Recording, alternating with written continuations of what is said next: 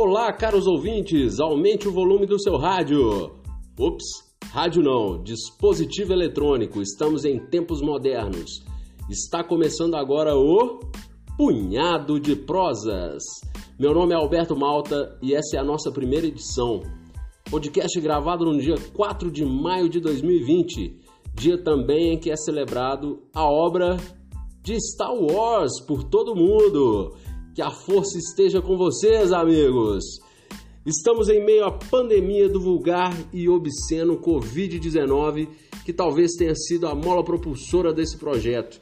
E nesse podcast você ouvirá assuntos diversos: cultura, lazer, curiosidades, história, geografia, esportes e, por que não, culinária. Afinal, o próprio nome já diz.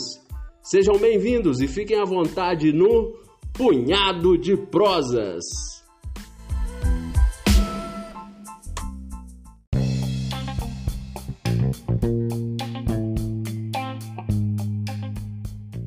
Hoje falaremos de uma sensação amarga, porém doce e prazerosa para muitos. Algo que diz muito além do sabor, que diz sobre a história e tradição da culinária mineira. O polêmico fígado com giló. Ame-o ou odeio. E você, está de qual dos lados dessa história aí?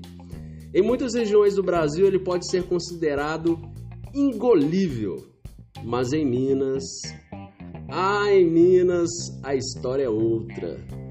Prato sempre presente em vários momentos do mineiro típico, o mineiro raiz, seja na capital ou no interior. Quem nunca, quem nunca se deparou com a situação de ver pessoas segurando o velho e inconfundível Copo Lagoinha, pelas bandas de cá é assim que chamamos o clássico copo americano, mas isso é um, é um assunto para o futuro e novo podcast, né? E junto com o Lagoinha, beliscando a iguaria fígado com giló, seja cebolado ou não. Geralmente com um palitinho, né? Tendo a dificuldade de pegar o punhado de cebola no fundo do vasilhame. Parafraseando o belo samba de Dorival Caymmi, aqui em Minas é mais ou menos assim. Quem não gosta de fígado com giló, bom sujeito não é, ou é ruim da cabeça, ou doente do paladar. Brincadeiras à parte, fica uma dúvida: mas de onde veio essa tradição danada do fígado com giló?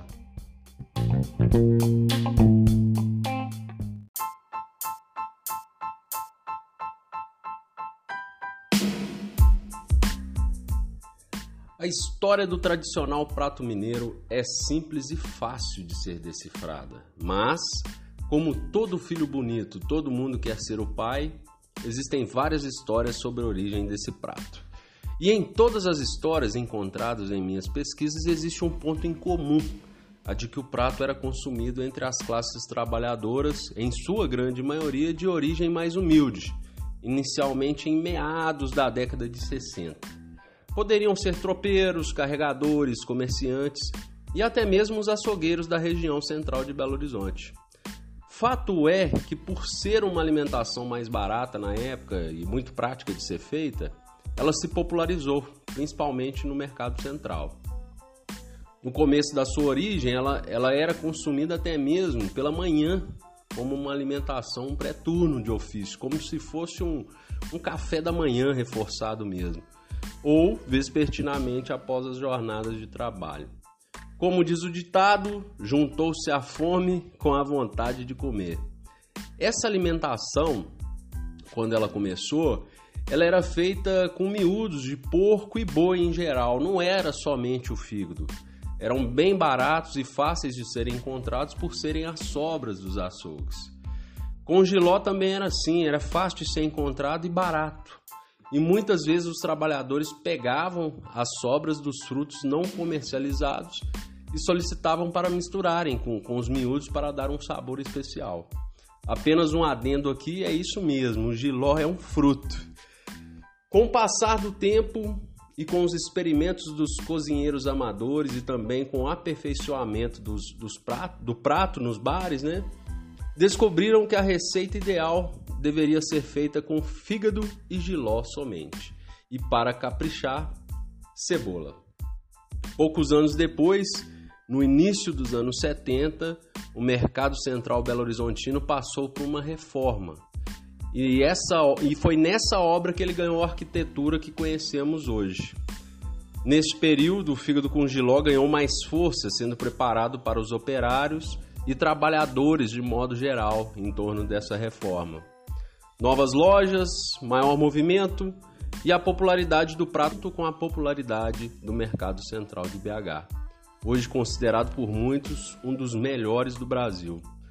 Aumentou o desejo e os clientes dos, dos bares cada vez mais passavam a apreciar o prato como uma excelente pedida para um bom tiragosto e a ascensão foi meteórica. Já nos anos 80, o prato era conhecido por todos os mineiros que passaram inclusive a fazê-lo em suas casas, cada um dando o seu toque especial. Isso acontece até os dias atuais. Seja nos bares ou nas casas, o aperitivo se tornou um popstar mineiro. O fígado acebolado também é uma, virou uma grande preciosidade em Minas, mesmo sem o seu grande parceiro, o Giló. Mas que história linda, humilde e grandiosa do nosso fígado com Giló, hein? E até pode soar exagerado, mas o fígado com Giló representa bem mais para o povo mineiro do que uma simples experiência gastronômica. O prato traz memórias afetivas fantásticas Talvez até para aqueles que não gostam do sabor. É praticamente impossível para o mineiro, mesmo não comendo, não conviver com esse prato de alguma forma. E inevitavelmente você sentirá o aroma desse nobre prato se visitar o Mercado Central de Belo Horizonte. Seja para tomar cerveja com os amigos, para comprar lembranças, apreciar um belo queijo ou passear com a família. Que a humanidade vença a batalha contra o coronavírus e possamos em breve voltar a vivenciar experiências tão simples e prazerosas como comer um belo fígado com giló acebolado no capricho no mercado central de Belo Horizonte. Que a força esteja com você, fígado com giló.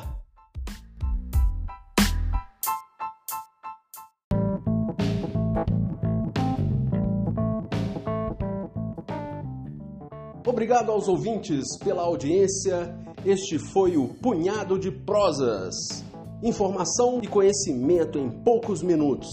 Cada dia com um âncora diferente. Até o próximo episódio!